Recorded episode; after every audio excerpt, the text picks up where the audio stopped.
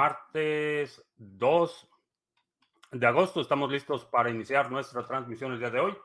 Si es la primera vez que nos visitas, en este canal hablamos de Bitcoin, criptomonedas, activos digitales y algunos temas de política económica y geopolítica que afectan tu vida y tu patrimonio.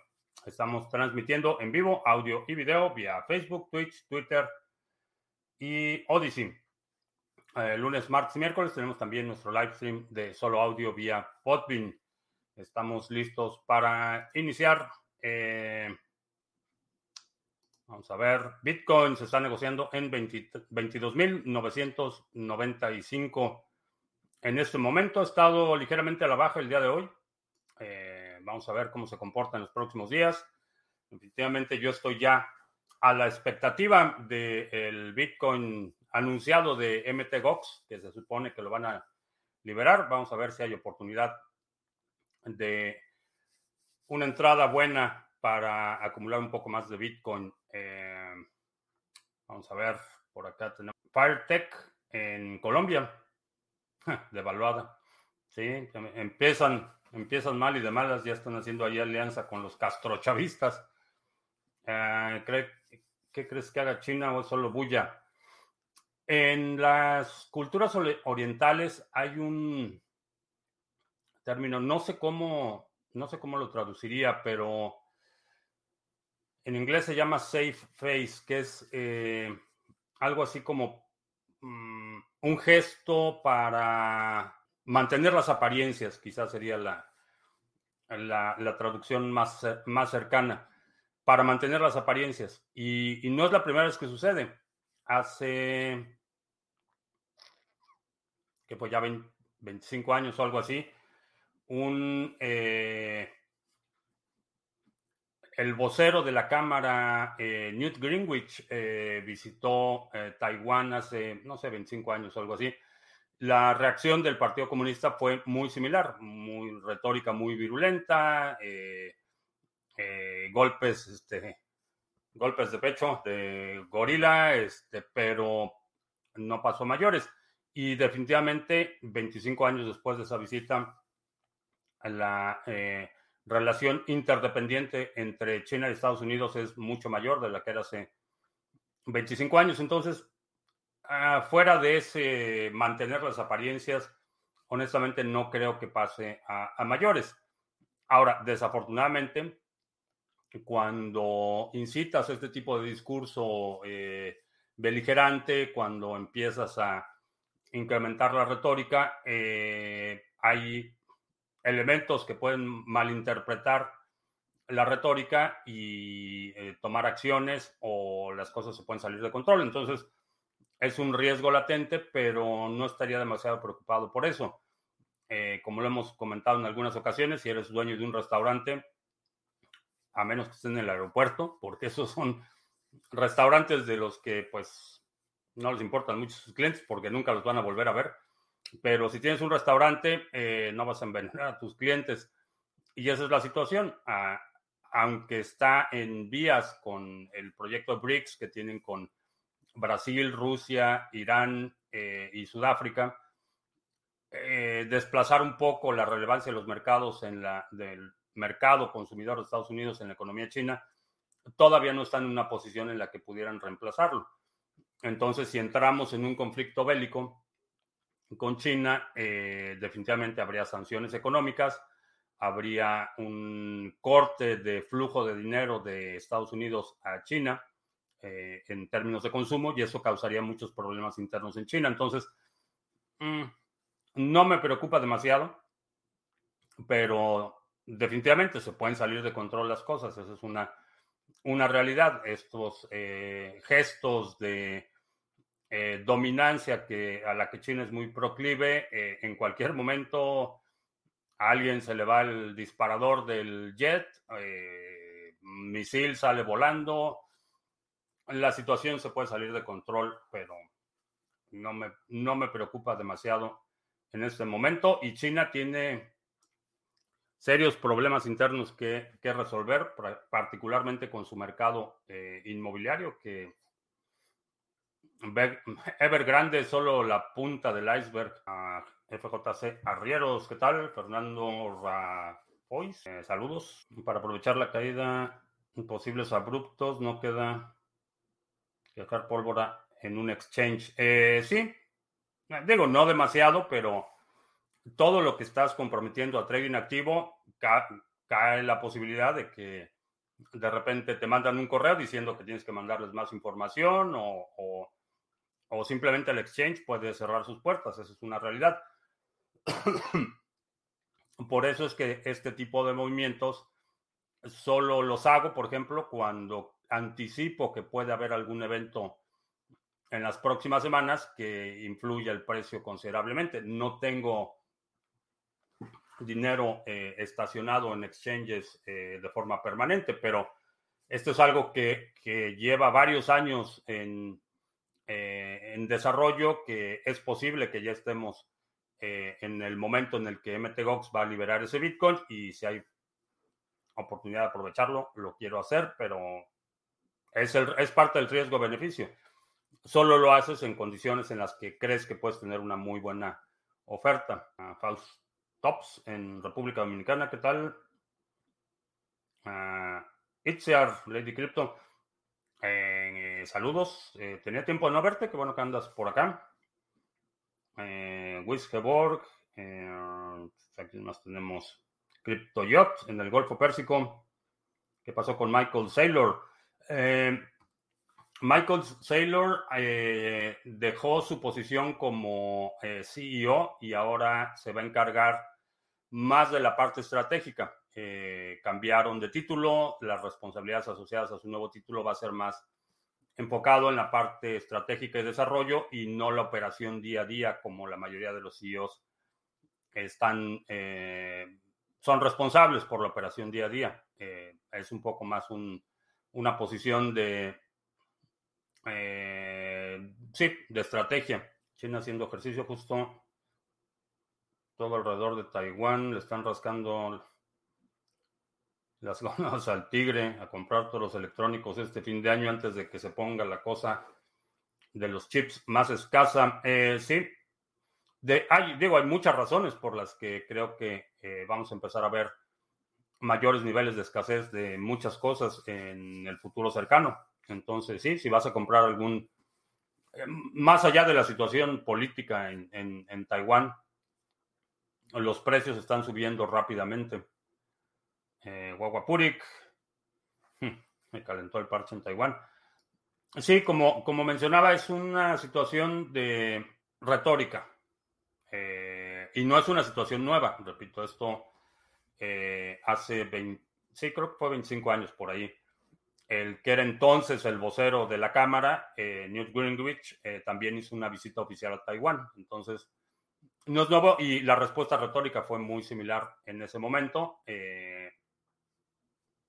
Así es que no me, no me preocuparía demasiado por ahora. Esto, digo, por este incidente. No quiere decir que China no tenga intenciones de invadir Taiwán, pero en este incidente en particular, mm, no lo creo. Creí que había sido hmm, víctima.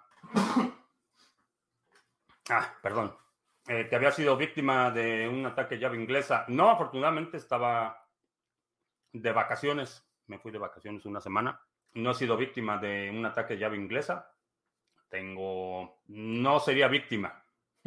No soy. No soy Rambo, ni mucho menos, ni John Wick, pero no sería una víctima fácil, digamos. Vamos a ponerlo en esos términos. Adelciño, eh, viendo la saga de la segunda, la tercera guerra mundial. No, no va a haber tercera guerra mundial. Bueno, sí va a haber, pero, pero no por esto. Me gustó la visita de Pelosi. Juan, eso hará que unan más China con Rusia. Eh, mm, ya tienen ahí sus mecanismos de cooperación, ya tienen el BRICS. Eh, a lo mejor en, el término, en términos prácticos, no, no va, no va a tener ningún efecto práctico. En el retórico político, a lo mejor sí.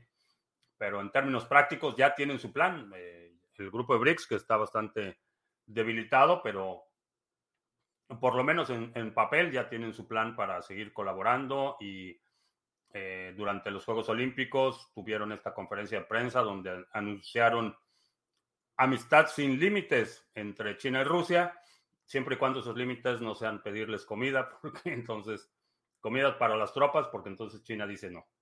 O, ayuda militar para el conflicto, entonces China dice que, que no tan cerca.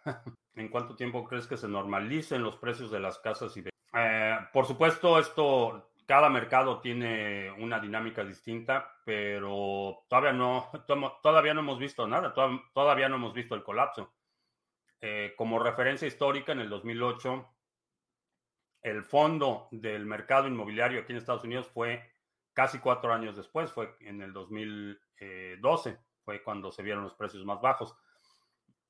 El mercado inmobiliario responde por su propia dinámica de, forma distinta, los procesos eh, por ejemplo, los procesos de desahucio, los procesos de embargos de bienes inmuebles.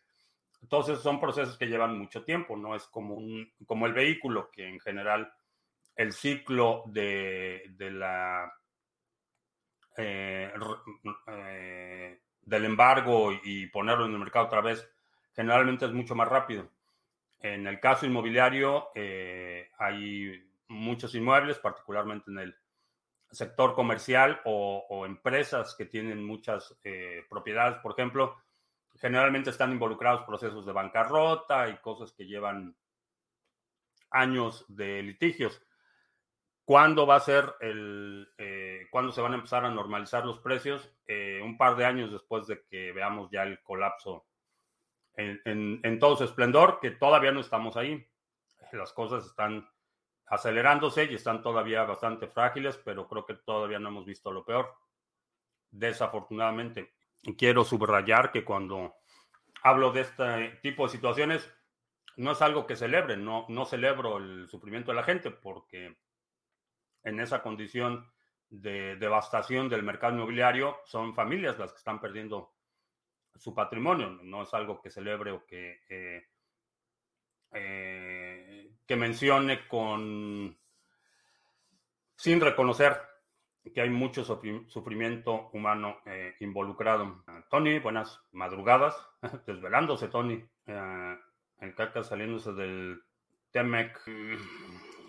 No lo sé.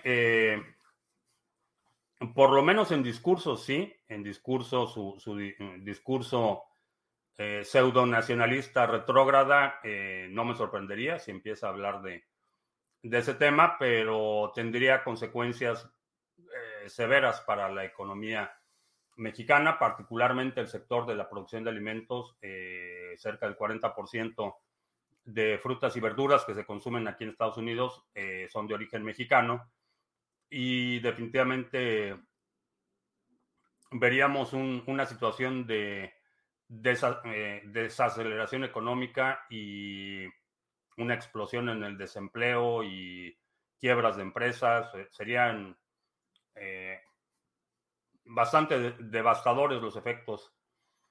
Políticamente sí, no me sorprende si se empieza a hablar de, eso y de que ahora nuestros socios comerciales van a ser los bolivarianos. Argentina, que tiene una economía floreciente y Venezuela y Nicaragua, esos van a ser nuestros nuevos socios comerciales. Advalcas, mi cuñado vendió todo en un buen momento para ir acumulando. ¿Crees que hace falta una última capitulación? Creo que sí. No creo que vaya a bajar demasiado el precio, pero creo que todavía vamos a ver un, bajón más. Eh, cuando tengas duda de si esperar un bajón más o no, las compras promediadas son una muy buena solución. Ya anda por ahí la mosca de la NSA. Esta es mi primera línea de defensa para el espionaje. mi matamoscas de Bitcoin. Eh, ahorita a ver si la, la agarramos. Eh, compras promediadas. Compras promediadas es una buena, buena forma de evitar la, eh, la necesidad de estar anticipando movimientos por cierto, para los que están escuchándonos en el podcast, lo que enseñé fue mi matamoscas con el logo de Bitcoin que dibujó la dueña de mis quincenas. Toda esta visita de Estados Unidos que está quedando con provocador, le está dando la razón a Rusia. No sé la razón de qué. Estados Unidos no ha reconocido Taiwán como una nación independiente. Eso no hay que perderlo de vista. Pero la, la visita diplomática rara vez se puede considerar una, una agresión. Cuando pones tanques en el territorio de tu vecino, eso es una agresión. Vi la biografía de Winnie the Pooh, es increíble que junto con el papá y la familia fue atacado por la Guardia Roja, les quitaron todos y los humillaron. Una hermana se suicidó por el régimen rojo y decidió unirse a sus captores. Es como el síndrome de Estocolmo. El concepto de, en, sociedades como la sociedad china, el concepto eh, de la patria y el Estado precede el concepto de la familia. Y aquí en Estados Unidos es, es quizá parecido en muchos, en muchos aspectos. Eh, en comunidades muy religiosas, la divinidad eh, precede o, tiene un lugar precedente a la familia inmediata. Y eh, China es una religión de Estado y vemos el mismo, el mismo patrón. La gente está dispuesta a sacrificar a su propia familia por el bien del Estado. Eso es algo que se les inculca a, los niños en China desde muy pequeños. Aquí es similar. Y bueno, mucha gente cita la, la Biblia como, como un caso en el que el, el amigo imaginario eh, demanda el sacrificio de tu hijo y, gente muy religiosa está dispuesta a hacerlo. Existe la mención de que el contexto del anuncio acerca de la postura de Venezuela del Norte respecto al TEMEX sería en el desfile militar. No, bueno, yo no lo, vaya, eso fue lo que dijo el CACAS, eso fue lo que anunció, que la respuesta, y no es a lo del TEMEC, es al, en, eh, es una parte del tratado eh, que tiene que ver con la política energética. Esa es la parte que, está siendo sujeto a litigio internacional. Esa es la parte que tanto Canadá como Estados Unidos están eh, exigiendo que se respeten los acuerdos es básicamente lo que están demandando. Eh, pero el CACAS anunció que la respuesta a esa demanda o ese reclamo por parte de Estados Unidos y Canadá se iba a hacer durante el desfile. ¿Por qué lo va a hacer? Por razones obvias, porque les encanta los populistas bolivarianos eh, hacer eh, gestos retóricos de grandeza, heroísmo y nacionalismo barato. Y trabajando, trabajando duro, estamos. Ayer me platicó ahí de algunos avances interesantes, Tony. Las acciones y mercados financieros tocan fondo primero que el mercado inmobiliario, sí. Aún ve subiendo el precio de los autos. No demasiado, no, no en la misma proporción que estaban subiendo eh, hace un par de meses, pero pero sí, van a seguir, van a seguir subiendo el precio. En el momento en el que el precio se va a empezar a corregir es cuando se inunden los mercados de eh, vehículos que la gente ya no pudo pagar, eh, embargos y todo eso, va a haber una desaceleración muy rápida del mercado de los vehículos eh, nuevos y usados y entonces va a empezar a bajar. A menos que estés en Venezuela del Norte y el gobierno esté facilitando la importación ilegal de vehículos, que por cierto estaba, estuve en Venezuela del Norte la semana pasada y está plagado de vehículos importados por las eh, huestes de los cuatreros, pero dijeron que eran diferentes. Toque recuperar la garantía de un préstamo del Lend de Hodl Hodl si fue consolidado desde un exchange centralizado sin KYC, al recuperarlo, haría falta hacerle un conjoin. Como práctica general, sí, todo lo que recibas, eh, como práctica general, independientemente de quién te lo esté mandando, eh,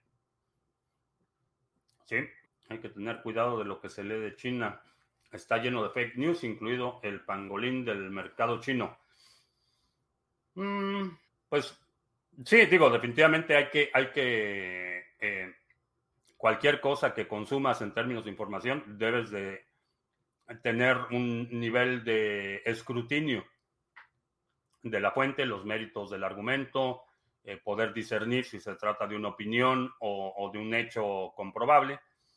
En el caso del mercado inmobiliario chino, eh, lo que sí hace falta es entender matemáticas.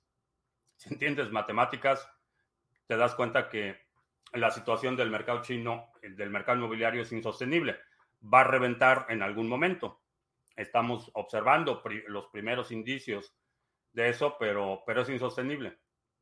Eh, entonces va, va, a reventar, porque pues Así son, así funciona la aritmética. no, pregúntale allá, pregúntale al, dictador regordete de Venezuela. Hace cuánto que no iba a Venezuela del Norte. Hace mucho tiempo. Entonces en Venezuela del Norte están bajando. En algunos lugares sí, porque hay un tráfico enorme de vehículos importados en vías de regularización por parte de organizaciones sociales de protección del patrimonio. Política clientelar, básicamente. Las charlas son tan educativas que temo que en el futuro cercano sean usadas en nuestra contra.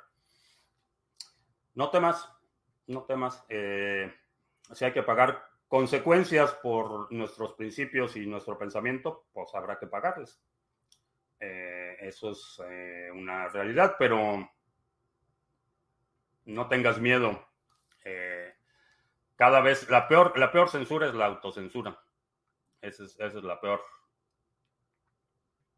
Los BRICS podrían crear una moneda respaldada en oro y deshacerse de todos los dólares, creando una hiperinflación. Mm, tienen la intención de hacer un, un, mercado común. No sé exactamente, primero si hay planes de hacer una moneda común. He escuchado que quieren hacer un, sistema de pagos, pero tanto Rusia como China van a querer que sea su moneda la que se utilice, no van a querer una moneda que no puedan controlar. Entonces no sé si puedan negociar esa parte.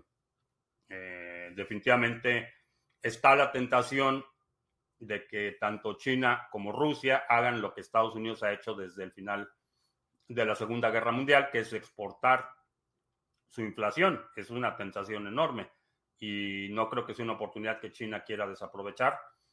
La moneda de Brasil no es tan fuerte y la capacidad de negociación de los otros socios no es tan fuerte como para que impongan sus propias monedas, pero China y Rusia creo que sí van a hacer un esfuerzo por hacerlo. Lo que sé que ya está avanzado es un sistema de pagos entre Rusia y China. ¿Es que Estados Unidos en algún momento acabe con China o dejará que se destruya sola o convivirán las dos? Creo que el futuro va a ser un, futuro de eh, potencias regionales. Eh, no va a ser un futuro de un país o un bloque con hegemonía global como fue eh, básicamente desde la caída de la Unión Soviética. Eh, Estados Unidos se convirtió en un poder hegemónico. En el periodo posterior a la Segunda Guerra Mundial había dos bloques claramente delineados que estaban disputando la influencia alrededor del mundo.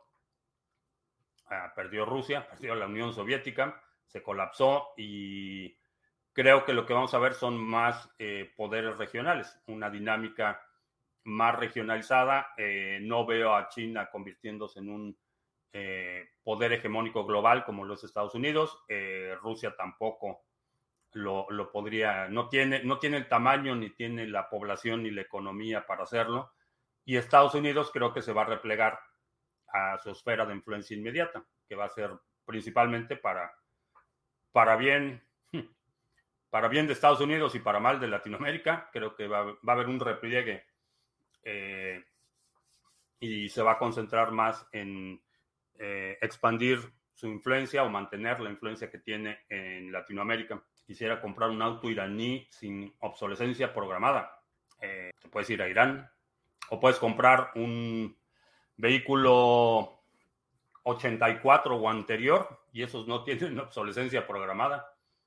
Cualquier vehículo que utilice un motor de carburador, por ejemplo, Esos no, no tienen obsolescencia programada. Entonces, Taiwán, ¿de quién mismo es? ¿De Estados Unidos o de China? Eh, no es de Estados Unidos, nunca ha sido territorio de Estados Unidos. En algún momento, antes de la Revolución Cultural China, era parte de China, era la isla de Formosa, era parte del territorio chino. Eh, después de la debacle de la Revolución Cultural, bueno, la Revolución Comunista en China, eh, Formosa, la isla de Formosa, eh, a donde se van prácticamente todos los exiliados del régimen comunista, declara su independencia. Esa independencia no ha sido reconocida por la mayoría de los países de la comunidad internacional y es un territorio en disputa. China dice que es territorio chino por, por derecho y por historia. Eh, Taiwán dice que no, que son independientes, que ahí está su declaración de independencia.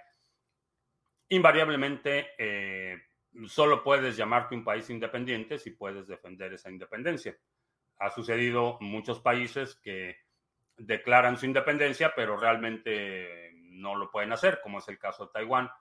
Hay otros que el poder eh, colonizador llega a un punto de, eh, desgaste, de desgaste que ya no puede mantener el control de sus colonias y, pues ya reconoce la independencia de la colonia. Eso ha pasado en, todo el mundo, en, eh, con las colonias españolas, con las colonias inglesas, con las colonias portuguesas, francesas, holandesas y un largo etcétera. Pero en el caso de Taiwán, era territorio de Taiwán antes de la revolución comunista. SP500 y los demás índices crees que subirán a largo plazo. Eh, depende un poco qué tan largo sea tu largo plazo.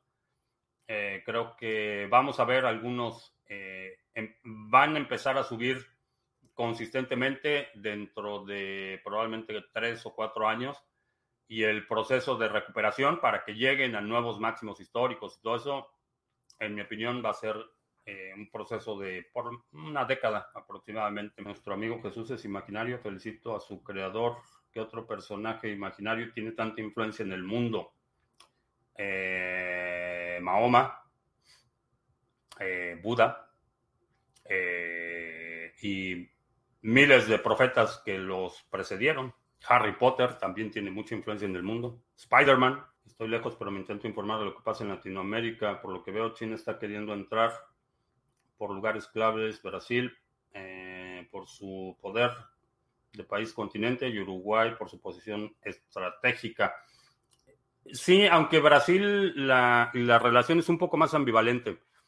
Brasil tiene un, presidente con una tentación autoritaria bastante eh, marcada, pero es más de un pensamiento de derecha capitalista que, que afín a los valores que promueve China.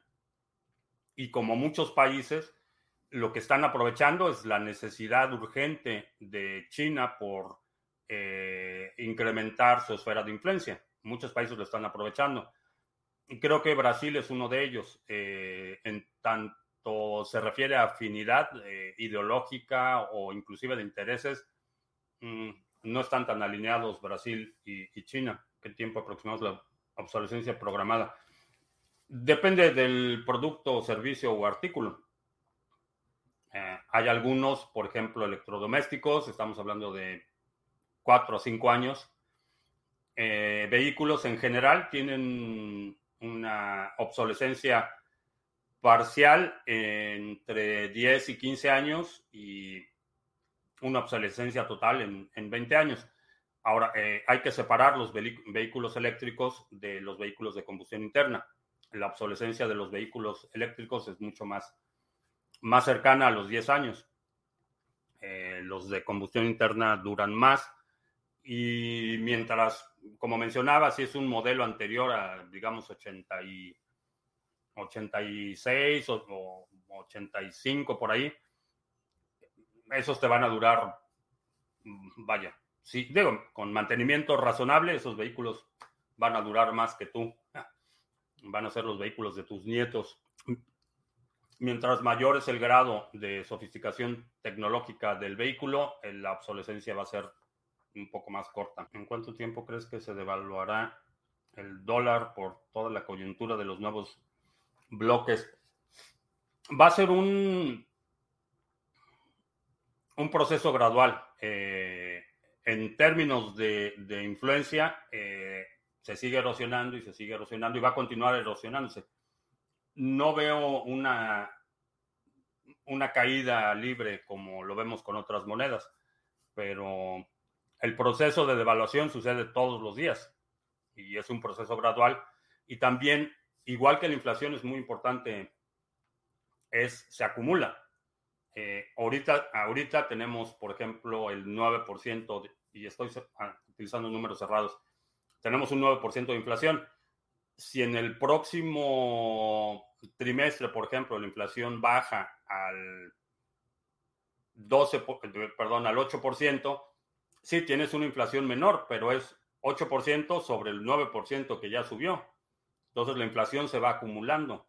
Eh, y lo mismo está sucediendo con la pérdida de poder adquisitivo. El precio del dólar va en declive, pero ese declive, aunque en, en ciertos momentos parezca estabilizarse, es acumulado. Ya lo que puedes comprar con un dólar hoy nunca va a ser lo mismo que podías comprar con un dólar en 1971 o en 1941 o en 1921. Eso ya nunca va a suceder porque se acumula la depreciación, igual que se acumula la apreciación en términos de inflación. El Plus Soul en la mitad del mundo, ¿qué tal? Es muy posible que en Brasil gane nuevamente Lula, la izquierda, por eso lo digo. Mm, lo veo difícil, eh, lo veo bastante difícil, pero en general, la Nadie quiere ser como China, bueno, Corea del Norte, pero fuera, fuera de ellos y quizá Venezuela, pero, pero ninguna, ningún país, ninguna cultura aspira a ser como China. Y ese es un, un componente crucial para el poder hegemónico global. Llega un punto en el que la gente, si la población externa no aspira a la grandeza, a la ostentación o a la prosperidad del imperio, ese imperio nunca va a ser un imperio global. Y, vaya, hay infinidad de, ejemplos históricos. Uno, eh, por ejemplo, mucha, mucha de la influencia o de la cultura eh, generalizada en la India tiene su influencia en la ocupación británica los ocuparon por la fuerza y los despojaron de una cantidad obscena de, riquezas y los explotaron y abusaron todo, pero aún así eh, en la India es muy popular el cricket, es muy popular eh, el té, por ejemplo, tienen muchos hábitos que son ese componente aspiracional de ser parte del imperio, aun cuando el imperio sea un imperio eh, eh, represivo o dominante. Y esto lo vimos con, con Roma, por ejemplo, en, su momento de mayor expansión. La gente, muchos pueblos, muchas naciones alrededor aspiraban a, emular al imperio romano, aspiraban a adoptar las eh, costumbres romanas y adoptar la cultura romana. Y, y, lo mismo ha sucedido con inclusive con Estados Unidos, la influencia cultural, mucha gente, los, los Levi's, la Coca-Cola y el rock and roll, hay, hay una enorme influencia, hay un, un, imán que hace esta eh, perspectiva de pertenecer culturalmente a la cultura dominante extremadamente atractiva. Y vaya, podemos numerar todos los imperios, inclusive hasta el imperio mongol, que fue uno de los más brutales el imperio persa, el imperio español, etcétera. Todos los imperios que han tenido su momento de hegemonía global, aun cuando en ese momento global significaba otra cosa, China no, no tiene eso. Nadie, nadie aspira a ser como China, nadie quiere adoptar eh, la, la, cultura china o la dinámica social. Los países, de hecho, todos los países que están alrededor de China los aborrecen y eso te dice mucho. Eh, Israel es en el mismo caso. Entonces, no, no, hay, no hay, digo, fuera, repito, fuera de Corea del Norte y quizá Venezuela, y me refiero a la aristocracia roja, no tanto a la, a la población, nadie aspira a adoptar los valores culturales y es anecdótico, pero he platicado con mucha gente que está en el sector de la ingeniería, por ejemplo, en la ingeniería industrial, o gente que o, tiene clientes chinos o trabaja en compañías chinas. Nadie, nadie aspira a adoptar la, la cultura china, y me refiero a la cultura pragmática, no la propaganda, no, no, no el esplendor de la propaganda oficial. Me refiero a la cultura social, la interacción social, la forma de, de, conducirse, etcétera. De esa cultura estoy hablando. Nadie aspira a, ser como los chinos. ¿Era cierta cuántos en su agonía acudirían a Spider-Man? Pues más gente acude a, a Alá y a Buda que al Dios cristiano.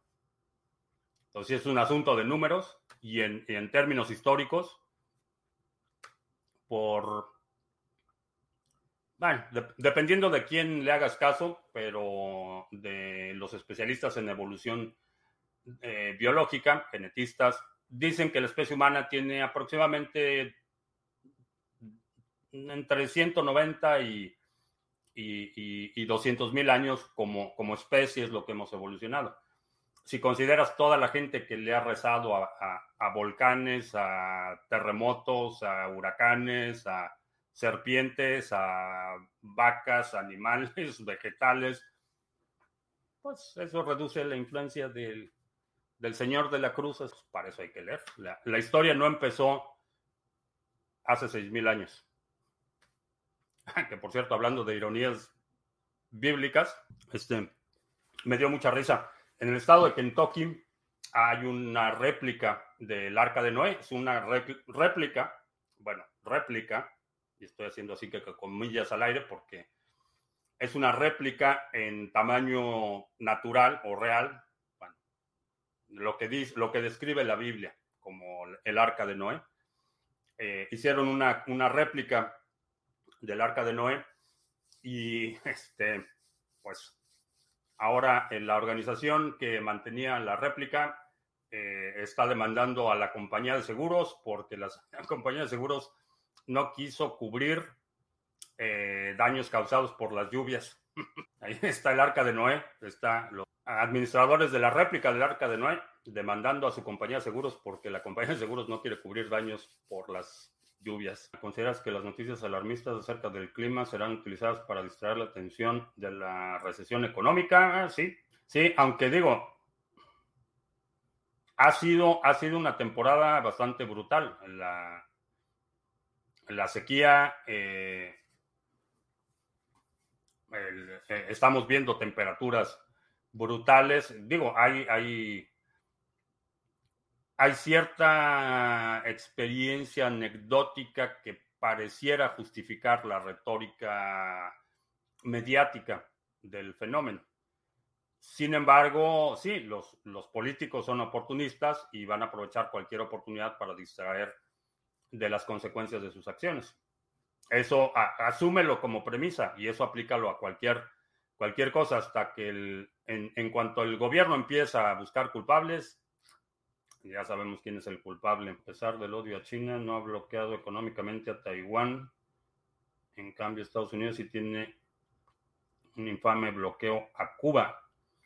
Eh, no sé si no hay bloqueo de China a Taiwán, eso sí, no, no te sabría decir. Eh, lo del bloqueo a Cuba, eh, sí, hay un bloqueo económico al gobierno de Cuba. Y, todas las sanciones económicas invariablemente tienen el propósito de poner presión en la, en la población. Asumiendo, y esta es la premisa de las sanciones, es que asumiendo que a los gobiernos les interesa mantener el bienestar de su población, van a reaccionar de forma favorable a, la presión o a las demandas de quien está imponiendo las sanciones. Esa es básicamente la demanda o, la mecánica de cómo funcionan las sanciones económicas. Si yo tengo intereses económicos en tu país y tú no cooperas, te pongo sanciones para ponerle presión a tu población, esperando que te importa el bienestar de tu población y vas a estar más dispuesto a negociar conmigo. Eso es, un, una, eh, es una herramienta de presión política. Esas, esas son las sanciones económicas. Pero si al gobierno no le interesa a la población, pues no funcionan las sanciones. Y eso es lo que estamos viendo en Cuba. Por eso es que tienes una clase, una aristocracia roja cubana, regordeta, cachetona y viviendo en Miami, y pues la gente muriéndose de hambre. Mucha gente le, le echa la culpa a las sanciones, pero si has ido a Cuba, te darás cuenta que el gobierno cubano recibe cantidades obscenas de dinero del turismo, de concesiones, de privilegios y prebendas que le da a compañías canadienses, a compañías españolas, eh, y todo eso pues, se lo embolsa la aristocracia roja y termina en Miami. ¿Qué colonias españolas te referías? A todas, desde, desde la primera hasta la última. Todas las colonias españolas sufrieron la, misma situación, declaran su independencia y hay una batalla, pero ya el, el, poder dominante ya no tiene la capacidad de mantener el control. Esa es una de las razones por las que prácticamente todas las independencias de los principales países en Latinoamérica se da en un periodo relativamente corto. Eh, todos son alrededor de, uh, digamos, de 1800 a 1850 no, o 40, por ahí están todas las independencias de, los principales países de Latinoamérica. Por esa razón. Pasaba una buena noticia sobre Shakira y sus problemas con la hacienda española. Uh, no tengo idea.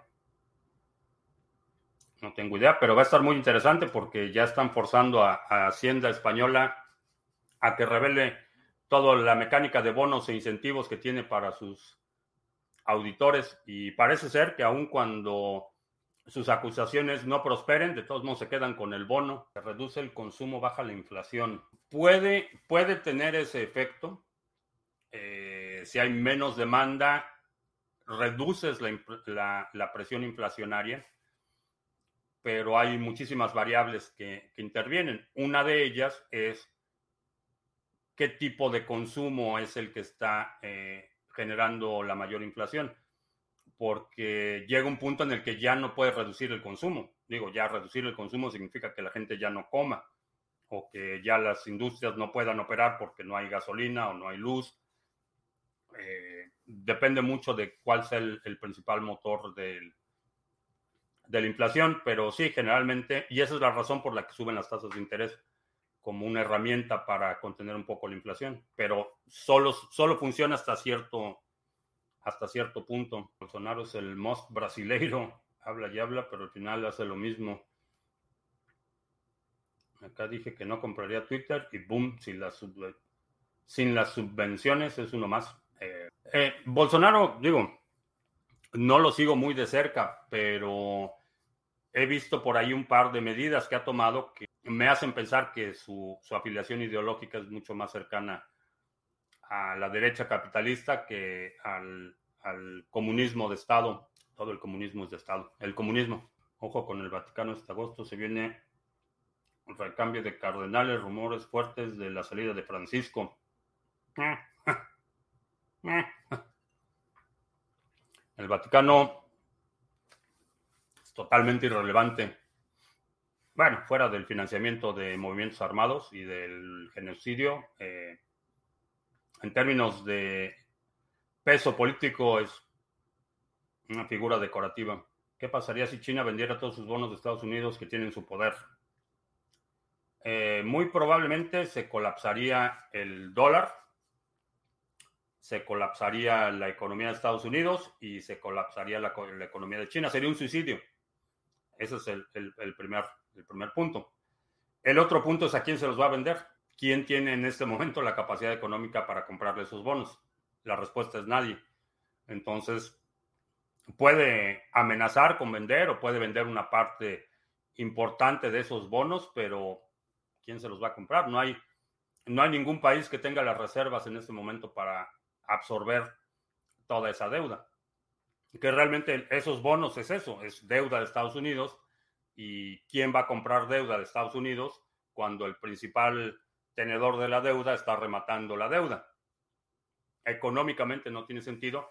Y si colapsa Estados Unidos la economía de, perdón, si colapsa o, intenta colapsar China la economía de Estados Unidos, es un suicidio, es un pacto suicida. Eh, en este momento, y repito, en el futuro están tomando ya medidas para, para que esto cambie en el futuro, pero en este momento, si, si Estados Unidos ya no le compra a China, China se colapsa. Sigue dependiendo del de, el flujo de dinero de Estados Unidos a China. Compras principalmente. Los chinos no aprenden a los israelitas y a los árabes. Pusieron la conveniencia económica primero que cualquier cuestión religiosa. Emiratos Árabes, Qatar, haciendo negocios con Israel, el interés económico, definitivamente. La cultura china está haciendo penetración en Occidente a través del mismo marxismo woke. Eh, de ahí que el algoritmo de cualquier red social te cuelan a la menor oportunidad personajes con rasgos asiáticos haciendo cosas cool.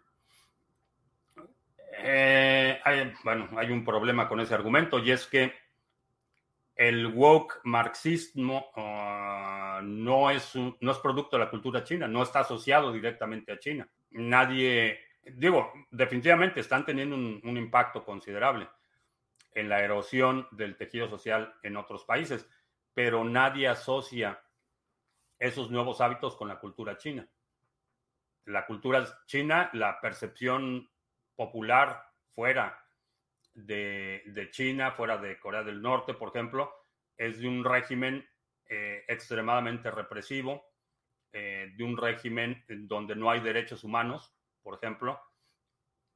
Entonces eso eh, entra en colisión directa con el liberalismo super progresista occidental. No se, no se identifica como producto chino, vaya. Recuerdo la sugerencia de tener diccionarios, impresionante cómo usa y Wikipedia actualiza los conceptos, sí, y los diccionarios también. Entonces, para que, para que no te engañen, eh, para que no te digan que ahora las palabras significan otra cosa, un diccionario físico creo que es una buena inversión. Por favor, porque él no estaba la polémica, la pone su aparición imaginaria sobre el arca, pues qué poca influencia tiene. No sé, pues digo, me pareció muy irónico que dicen que es una réplica exacta del, del arca y no aguantó la lluvia. En Tokio, curioso, yo vi informes de aseguradoras donde se objetiva todo eso para este año y el siguiente de algunas prerrogativas sobre desastres naturales. Sí, las, las compañías de seguros están súper emproblemadas. Bolsonaro e Iván Duque son dos títeres arrodillados a Israel. Adivinen de quién es el comentario. Figura decorativa para el para cuál paisaje. Hay la, la, influencia eh, del Vaticano eh, se ha ido a pique en los últimos, diría, 30 años. Todavía eh, el, Vaticano se consideraba, por razones que no me explico, pero todavía en los 70s, en los 80s, el Vaticano era un interlocutor legítimo de la comunidad internacional. Se veía como un, como un árbitro, como un eh, conciliador de la comunidad internacional. Hoy en día pues el Papa puede decir misa y nadie le hace caso, ni, ni, ni la comunidad católica. Bueno, obviamente hay, hay, hay grupos mucho más afines o mucho más leales a la doctrina eh, católica que sí toman muy en serio lo que dice el Papa, pero, pero la realidad es que su influencia es, es, por lo menos en el ámbito internacional, es prácticamente cero. Ya no influye ni siquiera en países africanos, que, bueno, para quienes no sepan, el genocidio de Ruanda en los noventas fue obra de la Iglesia Católica, impulsada por sacerdotes y monjas, utilizando eh, la radio, utilizando el púlpito para incitar al genocidio. Para los que no sabían, pónganse a leer. pero inclusive en países que son muy católicos en África ya la influencia de la Iglesia Católica está muy, muy desgastada, desgastada. ¿Cuál es el pronóstico de la economía para la, y para la sociedad en México en 10 años a partir de hoy? Para México, Bitcoin, balas, bolillos, botica y biblioteca. Tu pasaporte, no estaría mal. La perspectiva, nada buena. Nada buena. Están tirando dinero a barriles sin fondo, obras faraónicas que no tienen ni propósito, ni utilidad, ni beneficio económico. Eh, ya el último reporte de remesas, que es dinero de gente que está fuera de Estados Unidos, que envía México, ya empezó a incrementarse, que quiere decir que ya estamos empezando a ver gente, eh, cada vez más gente eh, migrando fuera de México. Y digo, migras, te vas a otro país por las oportunidades económicas. Todavía no, y esto puede suceder en los próximos ah, cinco años, todavía no vemos eh, números importantes de exiliados políticos, pero la mayor parte de la migración que sale de México en este momento sigue siendo económica. ¿Qué pasaría si un país de la OTAN cayera en default y no le pagara a China y China quisiera invadirlo? Tendrían que negociarlo. Otro exploit de Solana. si borran la historia. He visto películas ambientadas en el siglo XVII con aristocracia negra cuando hace 70 años ni podían viajar en el mismo autobús. Eh, sí, que las 5 B son para todos. Ya, ese, en cuestión de un par de años se ha convertido en un principio eh, global. Realmente estaba viendo reportes del incremento de la violencia policíaca en países como Holanda, por ejemplo. Cosa que hace un par de años era impensable que empezáramos a ver violencia del Estado en países como Holanda, como Canadá. La violencia del Estado está fuera de control. Hay que armarse. Venezuela del Norte, hoy se devalúa el superpeso mexicano 2% en un solo día. El cacas, mientras tanto, uy, qué miedo. Es que los bolivarianos, una característica, no sé si sea requisito para eh, para los bolivarianos no entienden aritmética básica. No, entienden las consecuencias de, este tipo de, situaciones. Un 2% para, para mucha gente suena muy poquito, pero si eres una empresa que tiene un margen neto de operación del 5%, una fluctuación del tipo de cambio del 2% es brutal. Mientras mayor escala eh, operas, eh, este tipo de movimientos, por muy pequeños que sean, tienen consecuencias severas.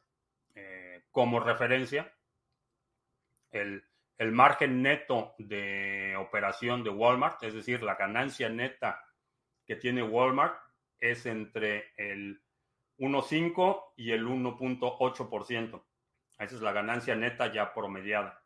Entonces, imagínate, eh, movimientos del tipo de cambio del 2%, eh, sí, cuando operas así a nivel eh, de tu presupuesto familiar, puede que no sea mucho, a lo mejor tienes que hacer algún ajuste en tus planes de viaje o, puedes notar algún incremento pequeño en los precios, pero para empresas, por ejemplo,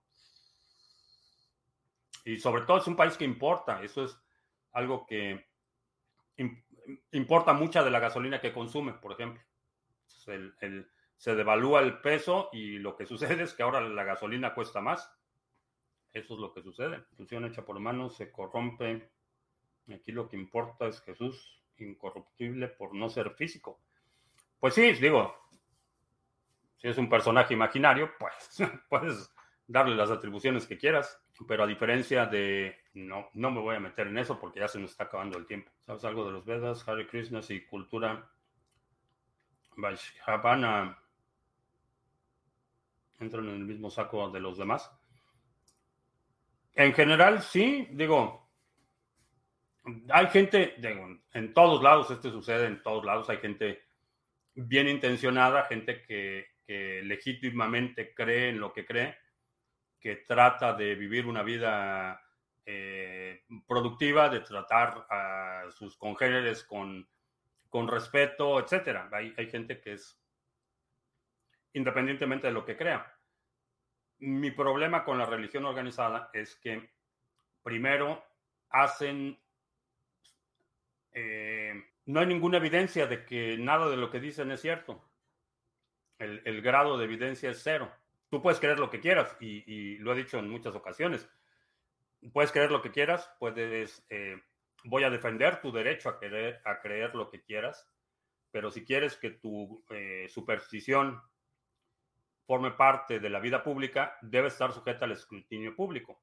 el hecho de decir que tienes una revelación divina y que por eso nadie te puede criticar, es un atropello y es un insulto a la dignidad humana.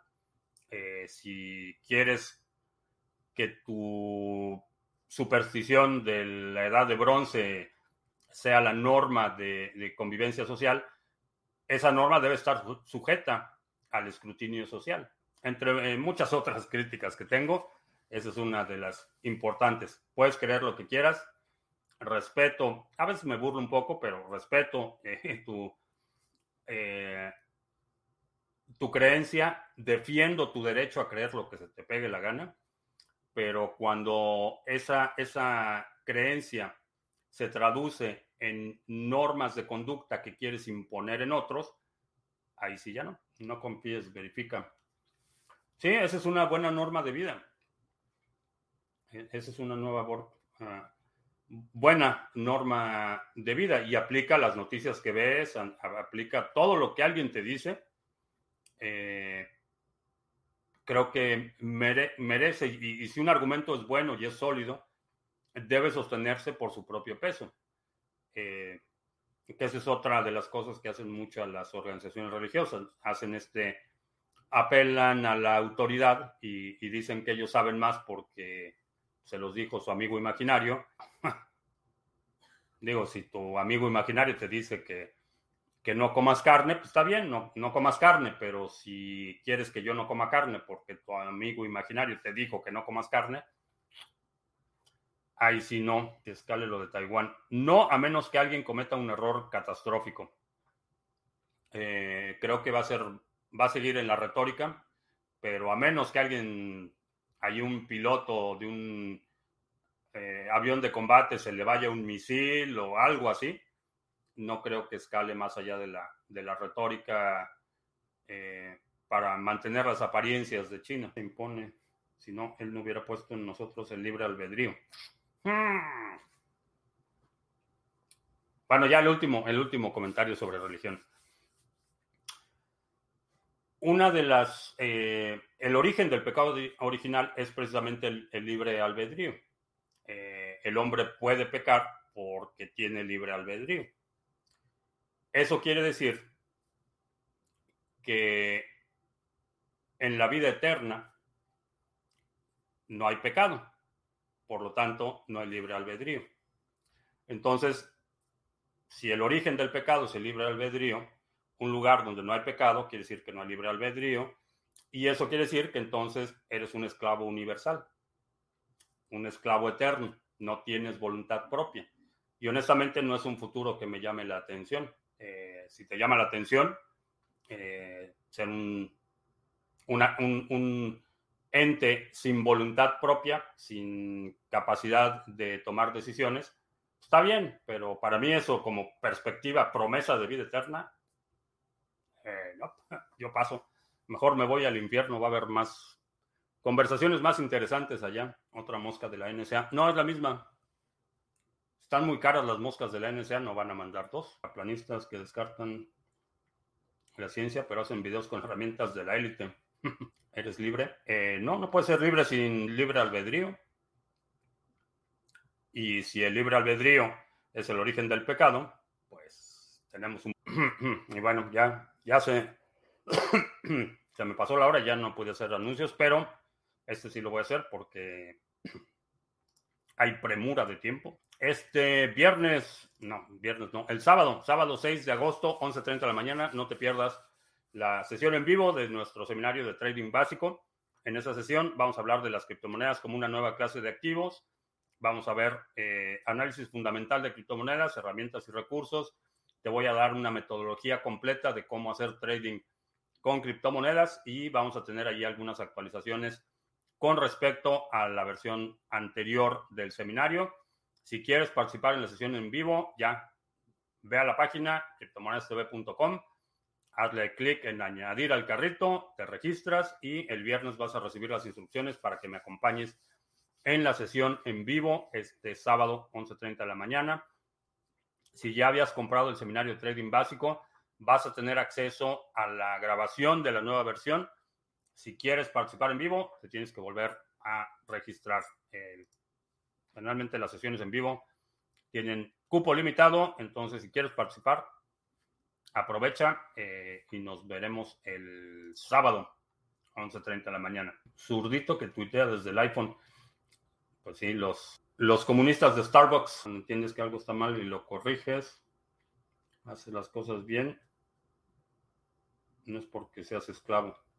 Pero no tienes, el, problema no es el, el, resultado de la decisión, sino el resultado, el problema, lo que me causa problema es que no hay opción de decidir. No puedes decidir porque tu decisión es el origen del pecado. Esa es una de las grandes contradicciones. Eh, sin libre albedrío no hay pecado. Entonces, para que no haya pecado, tienes que eliminar el libre albedrío. Y eso quiere decir que pues eres un esclavo, no tienes poder de decisión. Y ese futuro de esclavitud, pues es como, como la Corea del Norte celestial. y no, gracias. Yo paso. Y bueno, con eso terminamos. Te recuerdo que estamos en vivo lunes, miércoles y viernes, 2 de la tarde, martes, jueves, 7 de la noche. Si no te has suscrito al canal, suscríbete, dale like, share, todo eso. También te recuerdo, sábado, 11.30 de la mañana, hora del centro, tenemos el seminario de trading básico. Eh, te puedes registrar para participar en la sesión en vivo. Eh, y creo que ya. Ah, en la página criptomonedastv.com Ahí está, vas a tienda y ahí dice seminario básico de trading. Y ahora sí, por mi parte es todo. Gracias. Ya hasta la próxima.